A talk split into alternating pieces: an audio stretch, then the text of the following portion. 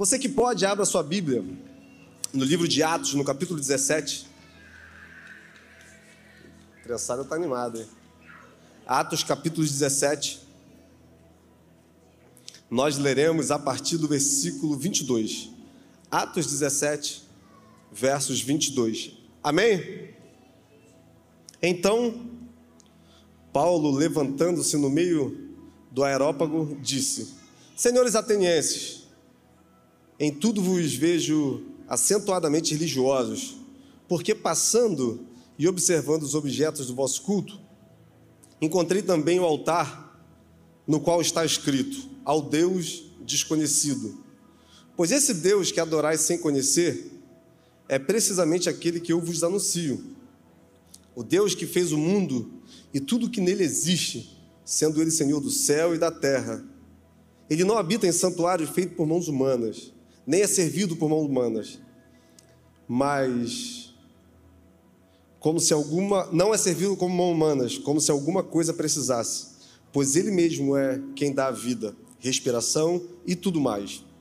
De um só fez toda a raça humana para habitar sobre a terra, havendo fixado tempos previamente estabelecidos limites da sua habitação, para buscarem a Deus, e se porventura tateando o posso achar, bem que não está longe de cada um de nós, pois nele vivemos e nos movemos e existimos, como alguns de vossos poetas têm dito, porque dele também somos geração.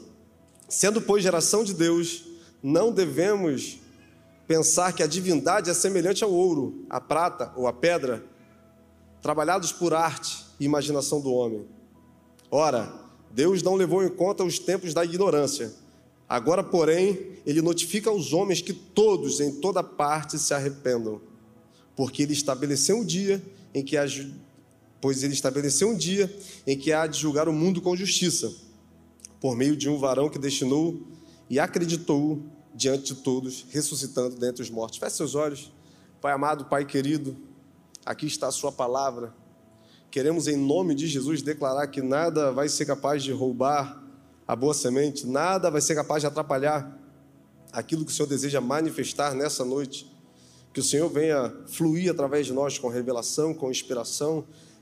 Declaro em nome de Jesus mentes cativas ao Senhor, que nada possa agir na mente e no coração dos seus filhos. Oro para a honra e glória do Senhor. Amém? Irmãos, eu não sei você, mas eu tive uma criação cristã evangélica e durante muitos anos da minha vida foi me apresentado um Deus. Hoje o tema da nossa mensagem vai ser o Deus desconhecido. Por quê? Porque se você perceber, todos nós temos um estereótipo de quem é Deus. Nós já criamos um Deus segundo aquilo que nós achamos, segundo algumas experiências que nós vivemos ou segundo experiências de outras pessoas. Porque também é muito comum nós pegarmos para nós conceitos de Deus que passam pela vida de outras pessoas, pessoas que nós confiamos, pessoas que nós amamos, pastores, líderes, mas o Deus que nós pregamos, o Deus que nós vivemos, e esse que Paulo fala que nós nos movemos, ele deseja ter uma relação íntima. Por quê? Eu quero deixar isso muito bem conceituado na sua mente nessa noite. Existe uma diferença entre saber quem é e conhecer Deus. Você já percebeu que algumas pessoas você sabe quem é? Você vê todo dia, passa ao seu lado, é amigo de um amigo. E mesmo sem ter informações profundas dessa pessoa, você conhece. No, numa linguagem usual, eu conheço de vista. Irmãos, muitos de nós, durante muito tempo nas nossas vidas, e eu me incluo, durante muito tempo da minha vida, eu conhecia Deus de vista. Eu conhecia um Deus que foi me passado pela minha família. Eu conhecia um Deus que era punitivo, um Deus que se eu fizesse alguma coisa errada, ele vingaria, ele me puniria. E eu confesso que durante muitos anos eu tive medo de Deus. Medo no sentido real da palavra. Até um tempo aonde eu acreditava que se eu morresse e estivesse bem com Deus, eu iria para o céu. Se eu morresse e não estivesse bem com Deus, eu estaria sentenciado ao inferno, porque eu acreditava que a salvação passaria por méritos próprios, que a salvação seria fruto de alguns posicionamentos que eu teria aqui na terra. Eu ainda não conhecia a graça, eu ainda não sabia que é algo que vai muito além da nossa existência. E existe também aquelas pessoas que conhecem Deus, aquelas pessoas que buscam na palavra, aquelas pessoas que buscam em intimidade, em oração, aquelas pessoas que são famintas por Deus. E eu comecei falando que durante muito tempo da minha vida eu não conhecia Deus, a minha relação passava por outras pessoas. E eu lembro que quando eu tive novamente o um encontro com a graça, quando eu tive novamente o um encontro com o Espírito eu fui atraído para esse lugar, eu desejei conhecer Jesus Cristo. Mas eu queria conhecer um Jesus, não que passasse por outras pessoas, não que outras pessoas me revelassem apenas. Eu queria conhecer um Jesus primeiro na palavra. Eu queria ter uma experiência marcante com Ele, para a partir daquele momento a minha vida ser realmente sentenciada a não poder mais fugir dessa verdade, a ser um escravo de Cristo. E eu lembro, irmãos, que eu orava dia e noite. Eu lembro que eu comprava literaturas, eu comprava livro. Eu lembro que eu lia a palavra, principalmente aqueles versículos de Isaías. Eu buscava todas as descrições de Jesus porque eu queria criar o meu conceito de Jesus. Eu queria que a partir de uma experiência do Espírito em mim, eu criasse o meu Jesus segundo os padrões que ele deseja ser descoberto. E você que frequenta aqui constantemente, você vai ouvir até eu repetindo muito o versículo de João. Aquele que tem os meus mandamentos e obedece é esse que me ama. E aquele que me ama será amado pelo meu Pai. Eu o amarei e me revelarei a ele. E essa parte me atraía, essa parte sempre me instigou. Um Jesus que deseja se revelar, um Jesus que deseja ter um contato íntimo. Irmãos, isso é incrível porque nenhum outro pseudo-Deus nos dá essa possibilidade. Nenhuma outra divindade criada por humanos nos dá essa divindade. Por quê? Porque a relação dos homens com essas outras divindades vai em oferecer sacrifícios para que as bênçãos venham e eles alcancem aquilo que eles desejam. Mas com Jesus é diferente. O conhecer e o obedecer, e eu quero frisar isso muito no seu coração Obedecer é a parte visível do nosso amor a Deus. Aqueles que têm os meus mandamentos e obedece, aquele que se interessa em me conhecer, que me busca na palavra, que deseja que eu me revele, ele vai aprender sobre mim, ele vai obedecer os meus estatutos e eu vou me revelar a ele. Irmãos, eu creio com muita força que algumas pessoas estão aqui nessa noite, atraídas pelo Espírito Santo, porque Jesus deseja se revelar para você.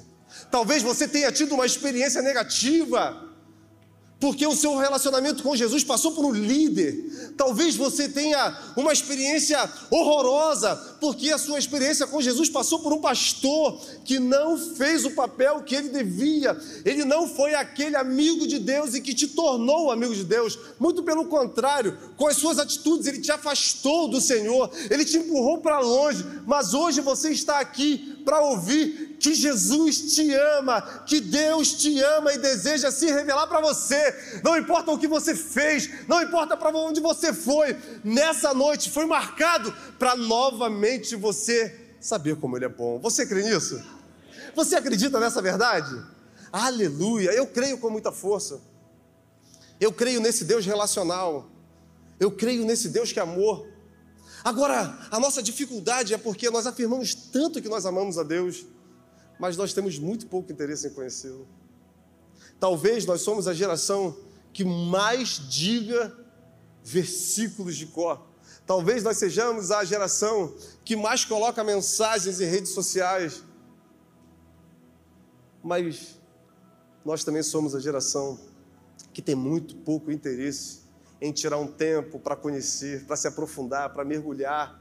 Por isso, quando acontecem alguns movimentos, igual nós estamos vendo acontecer nos Estados Unidos, isso nos deixa maravilhados, jovens orando há mais de 200 horas seguidas, quando na verdade deveria ser algo normal, porque o desejo do discípulo é conhecer o seu mestre, o desejo de, do seu discípulo é manifestar a presença desse mestre na sua vida. E eu creio que esse tempo está chegando nas nossas vidas. Você crê nisso? Você acredita? Aleluia! Por isso eu coloquei o tema dessa mensagem, o Deus desconhecido. Porque, mesmo que a gente não conheça Deus, nós adoramos alguma coisa. Por mais que nós não entregamos a adoração ao Deus verdadeiro, nós podemos adorar. Deuses feitos por mãos humanas, nós podemos adorar conquistas materiais, nós podemos adorar talvez entes familiares, nós podemos colocar pessoas nesse lugar que pertence a Jesus. E isso precisa ser desconstruído em nós. E eu lembro que nesse processo de conhecer o Senhor, eu tive que desconstruir muita coisa dentro de mim. E eu já falei aqui algumas vezes que uma das coisas que mais marcou o início da minha conversão foi enquanto eu orava, enquanto eu buscava, enquanto eu chorava querendo essa verdade, a palavra de Deus veio ao meu coração dizendo: se você deseja me conhecer, liga para o seu pai, pede perdão a ele. Irmãos, eu praticamente há três anos sem falar com meu pai. Eu, recebendo esse direcionamento, fiquei muito assustado, porque, aprenda isso, nunca vai partir do ponto que nós achamos que deve ser.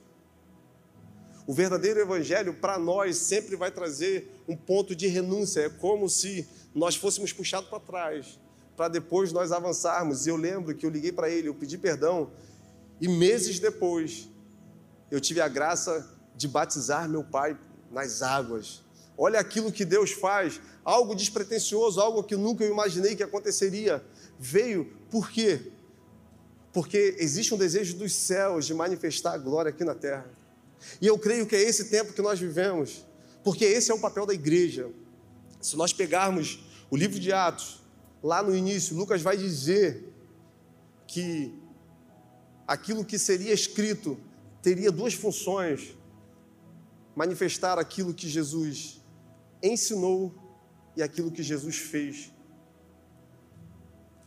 E esse que é o papel do discípulo, é manifestar aquilo que Jesus fez e aquilo que ele está querendo ensinar nesse tempo. Por isso, você que já teve um encontro com essa verdade, você que um dia foi tocado por esse Espírito, irmãos, não creia, não se permita acreditar que esse é o final, não. É o início de novas possibilidades em Deus, é o início de um novo mundo, é um despertar de situações novas, aonde todos os dias nós vamos experimentando um pouco mais desse Deus e vamos vendo o quanto Ele é bom. E quando nós chegamos nesse ponto de nos alimentarmos, de conhecer, existe um desejo no nosso coração que todos também conheçam. E quando a gente vê a vida do apóstolo Paulo, a gente vai perceber que aquilo que foi revelado a ele fez tanto sentido que a partir daquele momento ele resolve viver totalmente entregue a um estilo de vida, que era propagar que era divulgar, que era municiar pessoas com a verdade. E esse texto que nós acabamos de ler é a segunda viagem missionária de Paulo. E Paulo tem uma característica muito interessante, é um padrão. E irmãos, eu acho muito legal, eu gosto muito de estudar os padrões na Bíblia. Aquilo que acontece com frequência, aquilo que, independente do personagem, acontece com muita frequência. Paulo, toda vez que chegava numa cidade, ele ia na sinagoga e ele começava a, a discutir com os judeus. Nessa segunda viagem, ele passa por Tessalônica, ele vai na sinagoga durante três sábados, ele discute com os judeus, ele pregava a ressurreição, ele pregava que seria, que foi necessário que Jesus passasse por tudo aquilo para que se cumprisse o que estava escrito. irmãos, imagina essa verdade chegando para homens que já tinham o próprio conceito de quem era Jesus, como ele viria. Eles seguiam os padrões judaicos, eles acreditavam num Jesus que viria de uma forma poderosa para livrar o povo do domínio de Roma. Eles acreditavam num Jesus que seria o mestre da guerra, que devolveria os tempos gloriosos que Israel um dia viveu. Só que Jesus não veio da forma que eles pensavam. Jesus não atendeu a expectativa daquelas pessoas, eles não conseguiam olhar para esse Jesus e aceitar que ele realmente era Deus, que ele era filho de Deus. Então eles continuavam esperando, eles continuavam cultuando, eles continuavam com as suas tradições, apegados às leis, acreditando que um dia Jesus viria. Só que quando eles eram confrontados com essa verdade, o que, que acontecia? Eles começavam a perseguir. E Paulo, ali em Tessalônica, começa a ser pressionado, começa a ser perseguido. Então ele foge dali, ele vai para Bereia. Lá na Bereia ele prega Alguns irmãos de bereanos, a palavra vai dizer que eram muito excelentes, que eram muito melhores que os tessalônicos. Por quê? Porque eles pegavam aquilo que era falado e eles iam nas escrituras averiguar se é verdade. E é muito comum vocês ouvirem aqui nesse altar a gente falando: olha, tudo que for falado, tudo que for pregado, aonde vocês ouvirem, vão para a Bíblia, leiam, vejam se tem fundamentação, vejam se é o próprio Deus que está falando. Por quê? Porque muitas das vezes nós deixamos a nossa relação passar por outras pessoas, e isso é perigoso. Só que, mesmo lá na Beré, ele começa a ser perseguido, e ele vai até Atenas. E quando ele chega em Atenas, uma coisa muito singular acontece. Paulo chega em Atenas e ele começa a observar que naquela cidade existiam muitos ídolos. Existe um historiador que afirma que provavelmente nesse tempo existiam mais de 3 mil imagens de ídolos em Atenas. E existia um lugar chamado Aerópago, que era uma grande pedra, aonde existiam grandes discussões filosóficas. Nós estamos falando da Grécia, o berço da filosofia, o lugar onde as pessoas tentavam, de todas as formas, explicar qual o sentido da vida, explicar qual o significado de estar aqui, onde se discutiam ideias filosóficas. Nós estamos falando de um lugar aonde os deuses foram criados, Apolo, Zeus, Afrodite, o lugar aonde esses intelectuais criavam deuses para explicar como a vida teve origem, como a terra teve origem. Só que Paulo, quando chega lá, ele começa a ficar inconformado. Por quê? Porque ele começa a perceber a grande idolatria que existia naquele lugar. E todas as vezes que nós lemos a palavra, nós vamos ver que Deus abomina a idolatria. Idolatria é uma adoração exagerada a alguém ou alguma divindade. Idolatria é quando nós colocamos alguém no lugar de Deus, quando nós entregamos a nossa vida em adoração a alguém que não seja Deus. E aquilo começa a agitar o espírito de Paulo, e você vai ver lá no capítulo 16 que Paulo começa a ficar agoniado. Paulo começa a ficar inconformado. E o que, que ele faz? Ele vai para a sinagoga. Quando chega na sinagoga, ele começa a indagar os judeus sobre aquilo que estava acontecendo naquela cidade. E esses homens pegam Paulo e levam até o aerópago. Agora imagina aquele lugar que era um palco dos grandes das grandes correntes filosóficas apresentarem suas teses, aonde histórias eram contadas dos deuses gregos. Chega um homem igual a Paulo e começa a, propagar uma verdade. E na palavra vai dizer, lá no verso 18, que existiam duas correntes filosóficas discutindo naquele lugar: os epicureus homens que não acreditavam em Deus, eram ateus. E eles tentavam de todas as formas fazer com que o povo perdesse o medo que eles tinham pelo Deus, pelos deuses. que de alguma forma eles pudessem ter uma vida aonde Deus não fosse o centro. Eles falavam numa vida de prazeres. Eles falavam numa vida de um destino pré-estabelecido e tudo que eu tinha que fazer era ajudar a fazer o destino que já estava escrito, mesmo não tendo o autor, para que esse destino acontecesse na minha vida. E tinha uma outra classe, classe que eram os estoicos, que adoravam vários deuses, que buscavam explicações para a existência humana, para a criação, em deuses criados por homens. E Paulo começa a confrontar esses homens a ponto da palavra dizer que esses homens começam a chamar ele de tagarela. E Paulo já chega falando que, ao andar na cidade, eu acho isso muito incrível de Paulo, ao andar e observar os diversos altares que existiam naquela cidade, tinha um altar que chamou a atenção de Paulo, que estava escrito: ao Deus desconhecido. Para a gente entender por que esse altar estava lá, nós temos que voltar 500 anos antes. No livro O Fator Matusalém, o autor vai dizer que 500 anos antes, teve uma grande peste na Grécia. E aí, os homens naquele tempo começaram a sacrificar os deuses, começaram a buscar nesses deuses a cura para aquela grande peste. Muitas pessoas começaram a morrer. E muitas pessoas ficaram enfermas e quanto mais eles sacrificavam, quanto mais eles buscavam, quanto mais eles pediam aqueles deuses, mais a peste se propagava. Até que eles lembraram de um homem, de um homem que dizia adorar a um Deus desconhecido. E irmãos, esse homem realmente não sabia quem era Deus. E quando vão até ele, ele diz: Olha, eu não sei qual o nome desse Deus, mas eu sei que existe um Deus, que ele é o Criador de todas as coisas.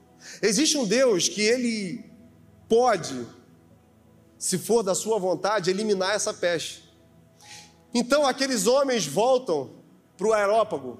E a história vai dizer que eles começam a ter uma grande dúvida: aonde nós vamos levantar o altar para esse Deus? Então, eles chegam a uma conclusão. Esse homem diz: Olha, vamos pegar várias cabras. Vamos colocar no centro do aerópago e vamos soltar. O próprio esse Deus, o próprio Deus, ele vai dizer para onde, aonde nós devemos levantar esse altar. E as pessoas começaram a rir porque eles falaram: "Olha, o caminho é todo gramado, é bem capaz que elas parem no caminho e comecem a se alimentar". Só que eles resolvem fazer e eles pegam colocam ali esses animais e eles vão até um ponto, um ponto onde realmente não tinha nenhuma estátua, onde não tinha nenhum altar, e elas começam a se sentar. E eles entendem que ali eles deveriam sacrificar e ali eles deveriam levantar um altar a esse Deus. E quando eles levantam o altar, quando eles começam a buscar esse Deus, essa peste ela some. Só que eles não conheceram Deus. Eles tiveram o contato com um milagre. Irmãos, muitas vezes nós temos o um contato com um milagre, muitas vezes nós temos um contato com uma experiência e nós continuamos sem conhecer Deus. Vocês lembram do homem no tanque de Betesda? Que estava paralítico há muitos anos. Ele é curado e quando começa a ser interrogado, o que, que ele diz? Eu não sei quem me curou se nós nos relacionarmos apenas com uma necessidade para que ela seja suprida por Deus é muito pouco. Se a gente achar que a nossa vida com Deus, ela vai passar por aquilo que Ele tem para nos oferecer, ainda é muito pouco. Eu acredito no Deus que é galardoador, eu acredito no Deus que realiza sonhos, eu acredito no Deus que realiza projetos, eu acredito no Deus que transforma, que renova, que purifica. Mas é segundo o desejo do seu coração. E isso se torna real dentro de nós quando a fome e a sede que nós temos por Ele é suficiente para que, se nenhuma dessas outras coisas forem acrescentadas, nós continuarmos dizendo: Bendito é o Deus que eu sirvo, que eu sigo, e por Ele eu morrerei. E Paulo diz para aqueles homens: É desse Deus que eu falo. Um Deus que morreu, mas ressuscitou. Para aqueles homens, a ideia de morte e ressurreição era totalmente oposta a tudo que eles acreditavam. Por quê? Porque eles acreditavam na liberdade do espírito, essa matéria limitava. O corpo nos limita a viver tudo aquilo que nós podemos, o que nós temos potencial para ser. Então, a morte era como um prêmio para a libertação da alma. E quando Paulo começa a confrontar, dizendo: olha, era necessário que ele morresse, que ele padecesse, mas esse Deus não habita em lugares feitos por mãos humanas. Isso confronta também a cultura, irmãos. Eu acredito que o Evangelho nesse tempo tem confrontado a cultura que nós temos dentro da gente. Eu acredito que nós temos sido confrontados com aquilo que nós acreditamos, para que a gente possa ir no nível mais profundo, aonde seja possível nós aprendermos novas verdades do Senhor. A palavra nunca vai voltar vazia. Se você abrir Atos no seu capítulo 7, você vai ver a grande defesa de Estevão. E o que que Estevão fala nessa defesa? De um Deus que não habita em templos feitos por mãos humanas. Eu acredito muito que a entrega de Estevão, que o sacrifício, o martírio dele, foi a mola propulsora que o Espírito Santo usou para atingir a vida de Paulo. E a gente vê aqui ele falando: olha, Deus não habita nesses templos. Irmãos, Deus não habita em templos feitos por mãos humanas. Deus não habita naquilo que nós fazemos. Deus não habita aonde nós achamos que Ele pode ser colocado. Ele resolveu habitar dentro de mim, dentro de você. O que nós vamos fazer com essa verdade vai definir aquilo que nós vamos viver nele. Porque se nós entendermos que Ele resolveu habitar na gente, mesmo a gente sendo fragilizado, mesmo a gente não tendo muita coisa para oferecer.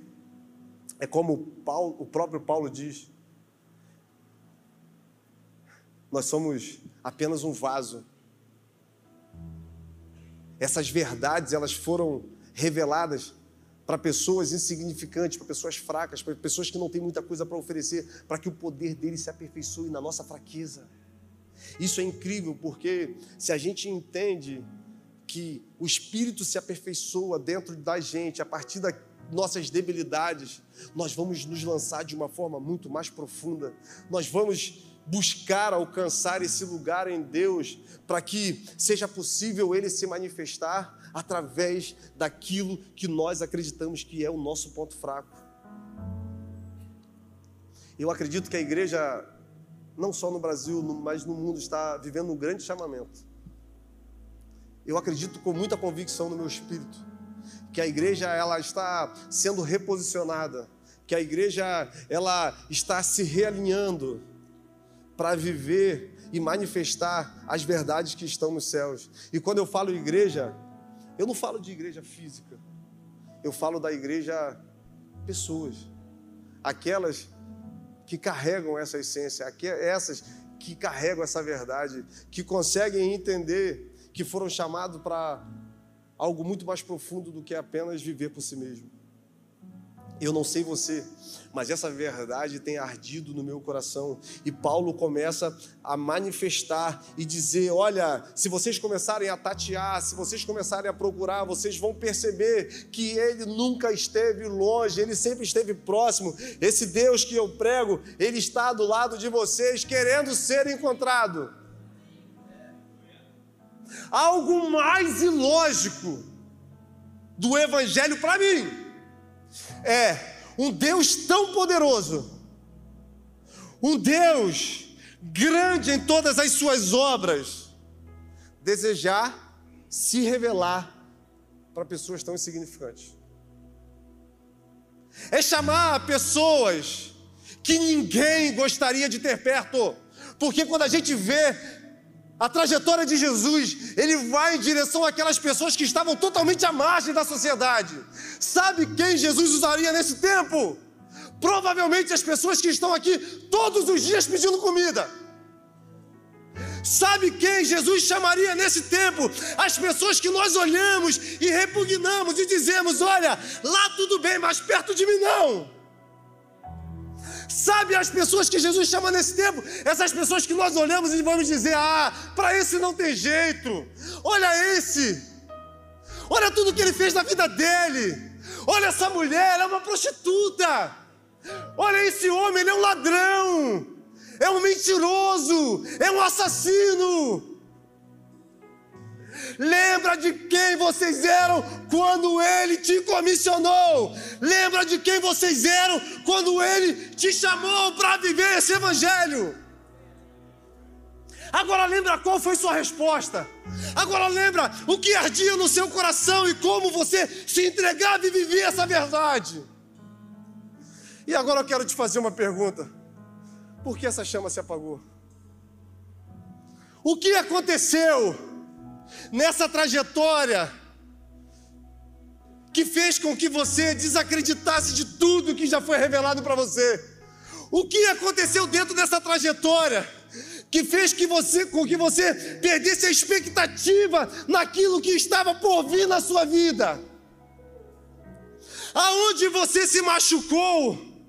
Que uma estaca foi colocada e hoje você olha e diz: Ah, para eles é possível, eles conseguem, mas para mim não dá. Irmãos, se você entrou aqui nessa noite, você é a matéria-prima perfeita para aquilo que Deus quer fazer nesse tempo. Se você olha para você e não vê condições nenhuma, você se vê fragilizado, você se vê com suas emoções dilaceradas você olha e não consegue ter expectativa daquilo que você já viveu, pô, você pregava, você era boca de Deus, você orava dia e noite, você via milagres acontecer, você entregava amor para as pessoas ao seu redor. Só que um dia isso foi perdendo força, um dia isso foi deixando de queimar, de arder. Você se decepcionou, você se machucou, você criou um Deus e colocou a sua forma de adorar e de se relacionar com esse Deus, mas o Espírito Santo te trouxe aqui para te dizer que hoje Ele vai fazer tudo novo de novo, se assim você permitir e se você destronar esse Deus desconhecido na sua vida.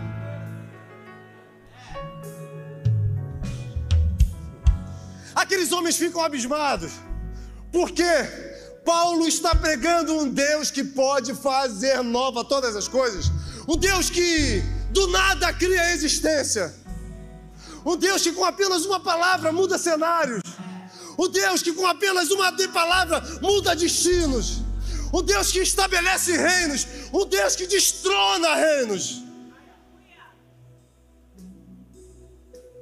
Talvez você nessa noite se enquadre nessa, nesse verso. Eu não tenho nada para oferecer. Eu não tenho mais nada. Eu não tenho nem força. Eu fiz, eu agitei, irmãos. Foi dessa mesma forma que eu cheguei no centro de Cabo Frio. Hoje eu estava conversando com o Tiago. Tiago gordo ali embaixo. E eu falei com ele. Ele falou da alegria de ser convidado, mano para ser colhida de célula. Falei, cara, um dia me convidaram também. E eu resolvi aceitar. Muitos anos sentados. E eu sentei nesses bancos. E resolvi ser colhida de célula. E resolvi levar a sério, já que é para ser você o meu melhor. Sabe por quê, irmãos? Eu já tinha passado por outras igrejas. E da última igreja que eu vim, eu tinha sido muito machucado, decepcionado. E eu acreditava que todo lugar seria a mesma coisa. Até que eu vi a intenção, até que eu vi aquilo que Deus fazia aqui na nossa igreja. Até que eu comecei a me relacionar e eu comecei a entender que o grande problema não foi o que fizeram, o grande problema foi o altar que eu criei na minha vida e o Deus que eu coloquei no trono. E eu falei com ele, eu falei, mano, eu aceitei, cara, e fui. Aí um dia me chamaram para ser líder. Falei, vamos embora, é para ser líder. Vamos ser líder. Aí um dia eu saí de tudo. Depois voltei com o líder de novo. E eu não imaginava que oito anos depois eu estaria pregando a palavra, pregando a verdade, colocando expectativa no meu coração, naquilo que Jesus pode fazer. Eu lembro quando o pastor Rafael assumiu, interinamente ele mandou uma mensagem. E ele falou: Mano, eu consigo ver o que Deus quer para a sua vida. Prepara uma mensagem. Um dia Deus vai te dar oportunidade. Eu falei amém. E eu acreditei. Isso era em janeiro, fevereiro, março, abril, maio, junho, julho, agosto, setembro, outubro, novembro. A gente, numa oração ali no gabinete dele, falou: Mano, prepara uma palavra. Era uma quinta-feira à tarde. Eu falei, mano, quando você falou a primeira vez, lá em janeiro, eu comecei a preparar. E eu estou há nove meses preparando essa mensagem. Ele virou e falou: Então hoje você vai pregar. É nesse Deus que nós vivemos, é esse Deus que nós nos movemos. Você tem que se movimentar. Se existe promessa, se existe destino apontado pelos céus, o que você não pode é ficar parado, achando que vai acontecer de uma hora para outra, se você não estiver preparado. Se prepare e acredite naquilo que Deus tem para você. Se prepare e deseje, respeitando o tempo, aquilo que Deus quer fazer na sua vida.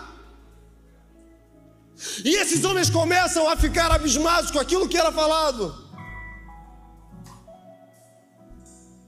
E Paulo continua: Não ache que esse nosso Deus é semelhante aos deuses que vocês fazem, esses deuses de ouro, esses deuses de prata. Ele não é igual a esses deuses, não. Ele é totalmente diferente. Não é um Deus trabalhado pela mente humana, é um Deus que é espírito e requer que os verdadeiros adoradores o busquem em espírito e em verdade. Eu creio que está chegando esse tempo, irmãos.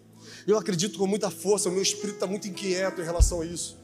Eu acredito que nós estamos sendo preparados. Todo ano que passou, esse início de ano, nós estamos sendo preparados para mergulhar em um lugar em Deus, aonde essas pessoas que nós falamos que têm fome, que têm sede, essas pessoas que nós falamos que aos nossos olhos são pecadores, sejam atraídas pelo Espírito para esse lugar, para serem transformados. E muitos não vão ficar aqui, muitos vão ser enviados para vários lugares para pregar esse evangelho que é de restauração, que é de renovação, esse evangelho que é de vida. E Paulo finaliza essa conversa com eles. Deus perdoou o tempo da ignorância de vocês. Enquanto vocês não sabiam desse Jesus, Deus perdoava, Deus não levava em consideração o pecado de vocês. Mas hoje, Ele ordena que todos se arrependam. Ele ordena que todos tenham um olhar introspectivo para a sua vida e tenha uma mudança de rota, uma mudança de atitude. Quando vocês eram meninos, vocês pensavam como meninos, mas agora vocês são os homens, vocês tiveram a revelação de quem é Cristo. Agora cabe a vocês viver segundo a prática dessa verdade, porque Ele vai vir para julgar todo homem homens que buscavam sentido para a vida, homens que viviam para seguir os seus próprios deleites, agora são confrontados com uma verdade: Deus vai julgar vocês.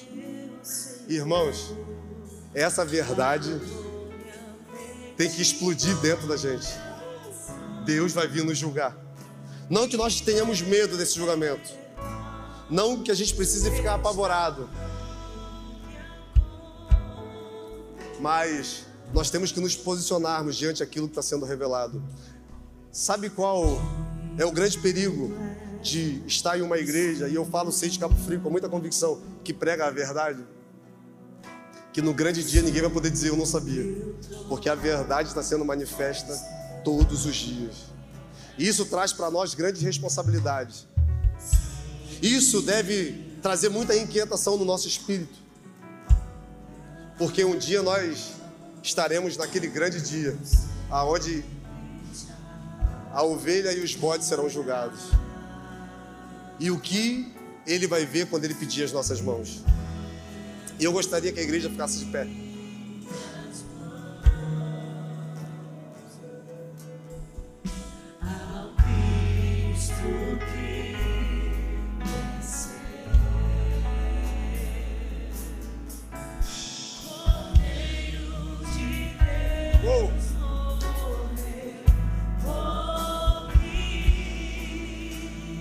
Eu acredito que algumas pessoas entraram aqui nessa noite totalmente sem expectativas de viver nesse lugar mais uma vez na sua vida. Um dia você viveu, um dia você se entregou, um dia você acreditou com toda a sua força, mas as decepções, as mágoas, as frustrações te fizeram paralisar. E enquanto eu pregava,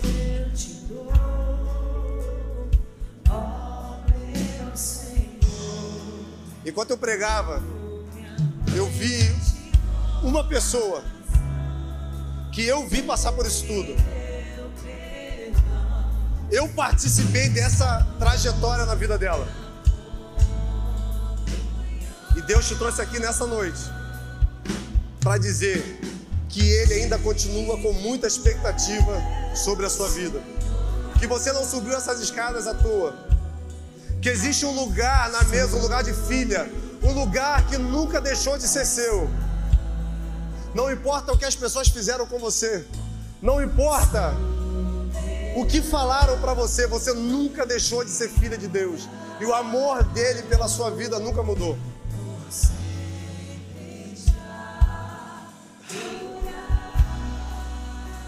Nós vamos fazer a última oração antes de nós ministrarmos a ceia. E eu gostaria que você colocasse a mão no seu coração. Se essa mensagem fez sentido para você, se você sentiu uma ardência do Espírito na sua vida, e nós vamos orar. Pai amado, Pai querido, a Sua palavra foi pregada. Nós acreditamos que nada nessa vida é por acaso, está tudo dentro de um controle dos céus e por isso essa mensagem ela vem para trazer o alinhamento de algumas pessoas, o reposicionamento. Eu acredito que ministérios serão restaurados nessa noite.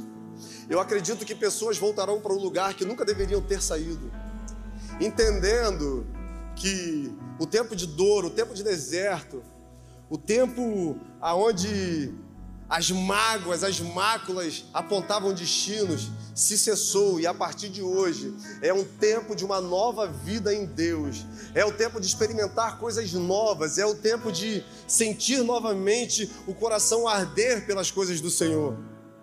Por isso derrama o teu espírito na vida dessas pessoas, Pai. Pai, derrama uma unção de cura, Deus. Derrama uma unção de renovação de aliança, Pai que alianças sejam renovadas, alianças ministeriais. Pai, que altares sejam restaurados nessa noite. Homens e mulheres que um dia subiram em plataformas e pregaram com verdade, com revelação, com intrepidez, e hoje se saciam a ficar sentados nesse banco com a boca fechada, que nessa noite o teu espírito possa novamente arder, assim como o Senhor fez, Deus, na vida de grandes homens. Desperta para o novo tempo esses homens e essas mulheres, porque eu creio no novo de Deus. Você crê, irmão? Você crê? Então eu quero só pedir para acender a luz mais uma vez aí no final. E eu gostaria que, relacionado a essa palavra, eu gostaria de saber se tem alguém que hoje decide voltar novamente para os caminhos do Senhor. Você que entendeu que foi para muito longe, que isso deixou de queimar dentro de você. Eu só queria que você erguesse uma de suas mãos. Temos uma irmã aqui. Eu gostaria que você erguesse uma de suas mãos aonde você estiver. Amém. Temos uma irmã aqui também, ó. Temos outra irmã lá. Olha, vou pedir para os obreiros abraçarem esses irmãos. Continuam com as mãos erguidas aí. Nossas irmãs vão até vocês. Temos aqui, ó. Vamos lá. Mas alguém que deseja refazer esse caminho, voltar para esse lugar que nunca deveria ter saído? Eu gostaria que você erguer suas mãos. Essa é a hora. Amém? Tem alguém nessa noite que deseja entregar a sua vida ao Senhor? Que deseja reconhecer o senhorio de Deus na sua vida? Eu gostaria também que você levantasse uma de suas mãos. Você que deseja entregar a sua vida ao Senhor, ter a sua vida. Nós temos um irmão aqui, ó. Deus abençoe, meu irmão. Vou pedir para o obreiro vir aqui no irmão. Tem mais alguém que deseja entregar a vida ao Senhor? Faça um sinal com uma de suas mãos. Nós queremos orar com você. Amém? Temos uma irmã ali que levantou as mãos? Ali, ó. Temos um irmão ali também. Tem mais gente. Dá um abraço no irmão ali, ô Christian. Dá um abraço no nosso irmão ali. Amém? Sejam muito abençoados, irmãos. Que hoje comece um novo de novo na sua vida. Vamos aplaudir ao Senhor pela vida dos nossos irmãos?